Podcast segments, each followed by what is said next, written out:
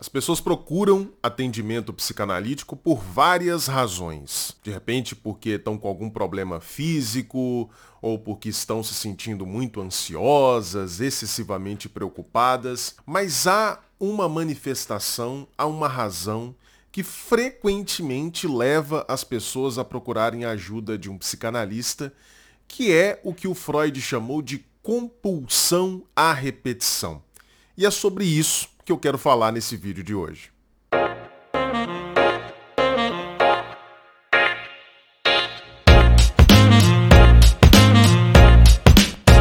Bom, vamos começar entendendo didaticamente o que é o fenômeno da compulsão à repetição, porque o meu propósito nesse vídeo é explicar esse fenômeno e dizer para você por que ele acontece eu vou te mostrar que existem basicamente duas razões pelas quais a compulsão à repetição acontece. Mas o que é a compulsão à repetição? Vamos pensar primeiro nessa expressão, compulsão à repetição. O que é uma compulsão? A gente fala, por exemplo, de compulsão alimentar. O que, que acontece na vida de uma pessoa que tem compulsão alimentar? Ora, ela não consegue controlar o seu impulso de comer. Ela come mesmo não sentindo fome. Ela come de maneira completamente desordenada. Ela sabe que não deveria comer, ela sabe que já está satisfeita, mas ela não consegue parar de comer. Ou seja, quando a gente fala de compulsão, a gente está falando de um fenômeno da ordem do incontrolável. É uma coisa que a gente faz e que a gente não consegue se impedir de fazer. Da palavra compulsão vem, por exemplo, o adjetivo compulsório, que é sinônimo de obrigatório. Quando a gente fala, por exemplo, essa é uma coisa que você tem que fazer compulsoriamente. Esta é uma taxa compulsória. Isso significa que aquela taxa ela é obrigatória, que você não pode deixar de pagar. Se uma tarefa é compulsória, você não pode deixar de fazer. E é assim que a pessoa que tem uma compulsão vivencia essa compulsão. Como algo que ela não pode deixar de fazer. Como algo que parece ser obrigatório, imperativo para ela. Quem tem compulsão alimentar sabe disso. Mas a gente está falando de compulsão à repetição. Ou seja, trata-se de uma compulsão pelo ato de repetir. Isso significa que a pessoa repete sem poder se impedir de repetir. Ela não consegue controlar a repetição.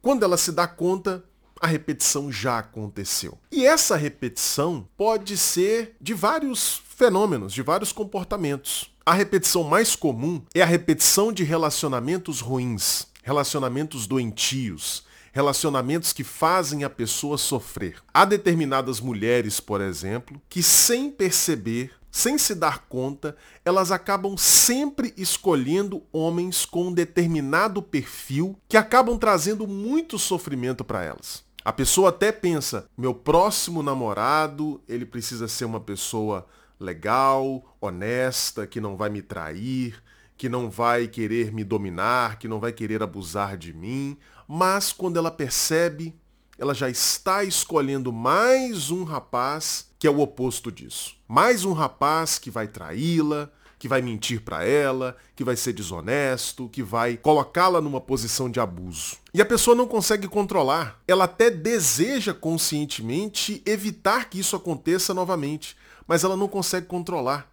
Quando ela se dá conta, ela já está apaixonada justamente pelo boy lixo. Justamente por aquele cara que tem o mesmo perfil dos anteriores e que a fará sofrer.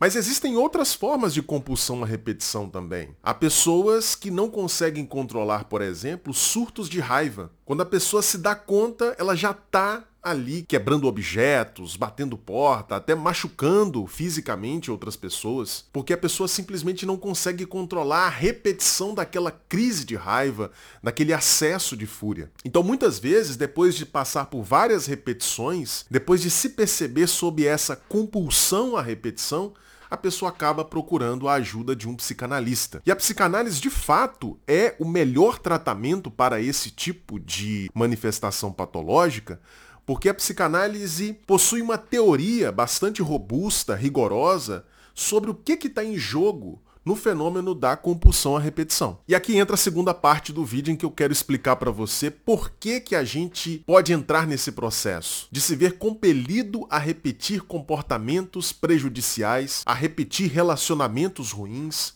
a repetir padrões de funcionamento que só nos fazem mal. Por que, que a gente acaba entrando nesse processo de repetição? Bom, eu diria que existem basicamente duas grandes razões. Essas razões podem estar inclusive mescladas. Em primeiro lugar, nós precisamos entender o seguinte: o fato de você estar fazendo coisas que levam você ao sofrimento não significa que você não esteja se satisfazendo com essas coisas. É como assim, Lucas? Como é que eu posso me satisfazer com algo que me traz sofrimento? É, a psicanálise descobriu, descobriu que nós podemos gozar que nós podemos nos satisfazer com situações patológicas, com situações de sofrimento. Isso por quê? Porque nós somos seres divididos. O fato de nós sermos humanos, de estarmos inseridos numa cultura, faz com que, inevitavelmente, nós sejamos seres divididos. O que, que significa isso?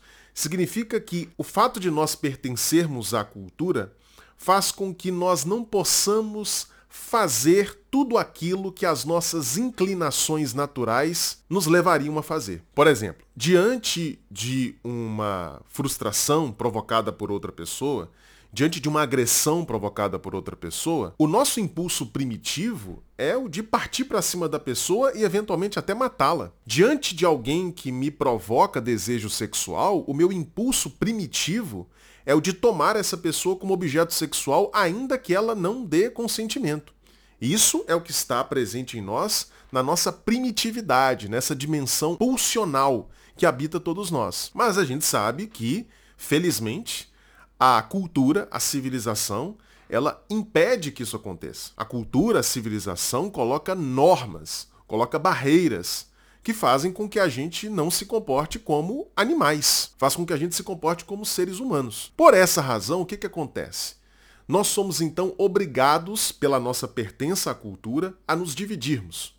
Então, uma parte de nós se adapta à cultura, mas tem uma outra parte de nós que permanece primitiva. E essa parte que permanece primitiva, que o Freud chamou de inconsciente, ela continua buscando satisfação. Só que a gente impede que essa satisfação venha porque nós internalizamos as normas culturais. Isso faz então com que esses impulsos animalescos, esses impulsos primitivos que habitam em nós, isso faz com que esses impulsos busquem outros caminhos para obterem satisfação. E aí, dependendo do modo como você se relaciona com esses impulsos, o que, que pode acontecer? Esses impulsos podem acabar, então, buscando satisfação pela via da doença. Foi o que Freud descobriu. Então, por trás desses comportamentos repetitivos, por trás dessa compulsão à repetição, o que pode estar acontecendo é que esses impulsos animalescos primitivos que ainda habitam em você estejam encontrando satisfação. Ô Lucas, mas como assim? Me dá um exemplo para eu entender. Olha só, vamos supor que você tem uma dose muito forte aí dentro de você de sadismo, de impulso sádico. O que é o impulso sádico? É o impulso de machucar, é o impulso de dominar, é o impulso de agredir o outro. Vamos supor então que você tem uma dose muito grande de sadismo dentro de você e aí, em função da forma como você foi educado, de como foi sua criação, você acabou reprimindo todo esse impulso sádico dentro de você. O que, que pode acabar acontecendo?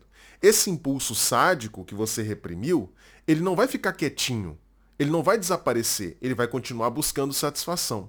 E uma das formas que esse impulso sádico pode encontrar satisfação é tomando você como objeto.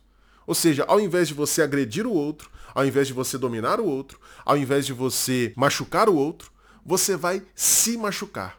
Você vai se dominar. Você vai se deixar abusar. Então talvez deixando o outro abusar de você, deixando o outro te machucar, deixando o outro te dominar, você está satisfazendo esse impulso agressivo que tem dentro de você e que você reprimiu excessivamente que você não permitiu que fosse satisfeito de nenhuma outra forma a não ser através desse comportamento doentio. Entendeu? Então, uma primeira razão pela qual a gente insiste em comportamentos patológicos que nos fazem sofrer, a primeira razão pela qual a gente repete situações de sofrimento é justamente essa. Nós podemos estar gozando, podemos estar satisfazendo determinados impulsos por meio dessas repetições patológicas. O nosso eu está sofrendo, o nosso eu está sendo machucado, mas o nosso inconsciente, onde estão localizados esses impulsos que foram reprimidos, o inconsciente está soltando foguete, o inconsciente está fazendo a festa, porque ele está se satisfazendo por meio do adoecimento, por meio da repetição. Essa é a primeira razão. A segunda razão é a seguinte. É possível que você esteja encontrando na repetição, no comportamento que você repete que te causa sofrimento, pode ser que você esteja encontrando ali algum ganho, algum ganho que acaba para você compensando aquele sofrimento. Por exemplo, você pode ser uma pessoa que quando criança, lá na primeira infância, você não recebeu um grau suficiente de afirmação, de reconhecimento, de validação, de segurança da parte dos seus pais, da parte daquelas pessoas que cuidaram de você. Pode ser que tenha faltado isso na sua vida. Aí o que, que você pode fazer então? Você pode acabar se envolvendo em relacionamentos com pessoas que aparentemente vão te dar essa segurança. Pessoas que aparentam ser muito seguros de si, pessoas que aparentam ser muito poderosas, muito fortes e que vão, aos seus olhos, proporcionar segurança para você. E aí você acaba se envolvendo com essas pessoas e aí no decorrer do relacionamento você percebe que essas pessoas são mentirosas, que vão te trair, que vão te dominar, que vão te machucar, mas em compensação, elas fornecem para você, pelo menos ilusoriamente, essa sensação de segurança. Porque essa pessoa que te domina, essa pessoa que exerce sobre você controle, ela só pode exercer isso porque ela acredita muito nela mesma. Ela se sente muito segura, muito potente. Por isso, inclusive, que ela te domina tanto. E aí você olha para essa pessoa e inconscientemente apesar de todo o sofrimento de estar com esse tipo de relacionamento, você se sente segura. Ilusoriamente segura. E isso faz com que você se mantenha em relacionamentos assim. Entendeu? Você está tendo um ganho ali. Só que é um ganho inconsciente. Você não percebe por que, que eu tô com essa pessoa se é tão ruim. É porque inconscientemente você se sente segura estando com essa pessoa, porque você não obteve a segurança que precisava ter obtido lá atrás, quando você era criança. No caso do acesso de raiva, do acesso de fúria que eu mencionei anteriormente, pode ser que você, por exemplo, quando criança, quis muito chamar a atenção dos seus pais, receber o olhar de reconhecimento, de consideração, de valorização dos seus pais, e você acha por alguma razão, seja porque isso realmente aconteceu, seja porque você interpretou que não aconteceu, você acha que não foi muito olhado, muito amado, muito reconhecido pelos seus pais. E aí agora então, através desse ato compulsivo de acesso de fúria, você fica querendo chamar a atenção do outro, chamar a atenção do marido, da esposa, do irmão ou dos próprios pais, dependendo se você ainda morar na casa dos seus pais. Quer dizer, através do acesso de raiva, da repetição do acesso de fúria, você acredita estar obtendo um ganho. Um ganho que muitas vezes nem vem de fato. Porque muitas vezes a família dessa pessoa que tem o acesso de fúria percebe que há uma intenção ali de chamar a atenção e não faz nada. Mas a esperança, a expectativa de chamar a atenção por meio do acesso de fúria faz com que você se mantenha repetindo isso. Uma das principais razões pelas quais a gente se mantém na compulsão à repetição é a esperança. É a esperança de obter alguma coisa com aquele comportamento, coisa que geralmente nunca vem ou vem de uma maneira insatisfatória. Então, entendeu? Concluindo, as duas principais razões pelas quais a gente repete situações patológicas de sofrimento e se mantém na compulsão à repetição em primeiro lugar, nós podemos estar nos satisfazendo por meio da doença, por meio do sofrimento, por meio da própria repetição. Há um gozo presente ali.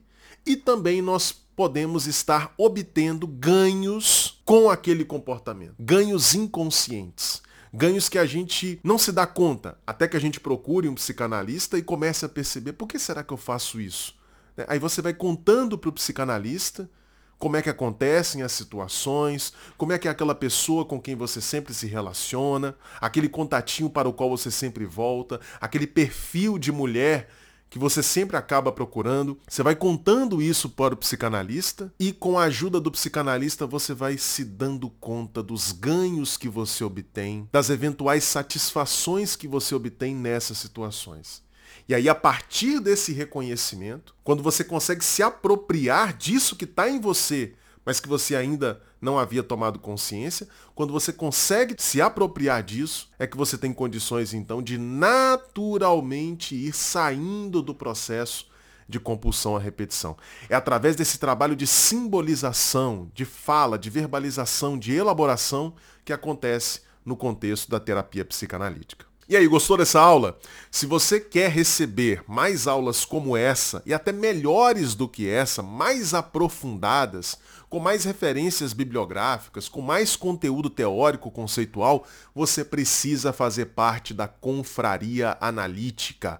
A Confraria Analítica é a minha comunidade online de estudos em teoria psicanalítica. Quem faz parte da confraria recebe toda semana toda segunda-feira, 8 horas da noite, uma aula ao vivo comigo. Uma aula de duas horas, uma hora e meia de ensino e meia hora de respostas a perguntas e comentários. É interativa a aula. Toda semana, quem está na Confraria Analítica tem acesso a essa aula ao vivo comigo, em que nós estudamos textos clássicos importantes do campo psicanalítico. Além disso, quem está na confraria também tem acesso às gravações dessas aulas. Todas as aulas ficam gravadas.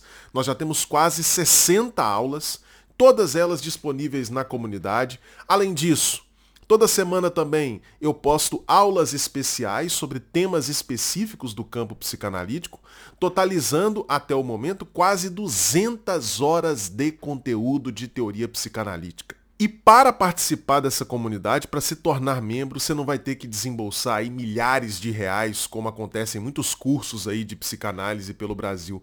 Não! Você vai ter que pagar apenas o valor de R$ 39,99 por mês. É isso aí, menos do que o valor de uma pizza por mês, para que você tenha acesso a essa imensidão de conteúdos. Ainda não está convencido? Então entra no primeiro link que vai estar tá aqui na descrição, que lá você vai poder assistir a duas aulas gratuitamente, para que você tenha uma degustação do que está presente lá na comunidade. E além disso, você vai ver também os feedbacks de alguns membros da Confraria Analítica que podem atestar para você a qualidade do ensino que a gente oferece lá. Beleza? Tá, o primeiro link aqui na descrição vai ser um prazer receber você como membro da Confraria Analítica. E antes de terminar esse vídeo, eu quero falar dos meus dois e-books. É, o primeiro deles se chama O que um psicanalista faz. Nesse e-book eu explico de maneira fácil, rápida, simples, o que, que acontece num consultório de psicanálise. E o segundo e-book se chama Psicanálise em Humanês. 16 conceitos psicanalíticos cruciais explicados de maneira fácil, clara e didática. 16 conceitos. É praticamente um mini curso de introdução à teoria psicanalítica em formato de e-book. Os links para você comprar esses dois livros digitais estarão disponíveis aqui na descrição. Pois se você gostou desse vídeo, não deixe de dar o seu like, dê o like agora, compartilhe este vídeo, por favor. Compartilha, meu filho, deu trabalho para fazer. Compartilha com todos os seus contatos aí de WhatsApp, mande nos grupos de psicanálise todos. Eu tenho certeza que pessoas que estão passando pelo processo da compulsão à repetição vão gostar muito de assistir esse vídeo. Então mande para todo mundo e não se esqueça também de fazer um comentário. Coloque aqui temas que você deseja que eu aborde em outros vídeos. Faça um comentário também sobre o tema desse vídeo. Vai ser um prazer interagir com você aqui embaixo. Beleza? Um grande abraço e até o próximo vídeo.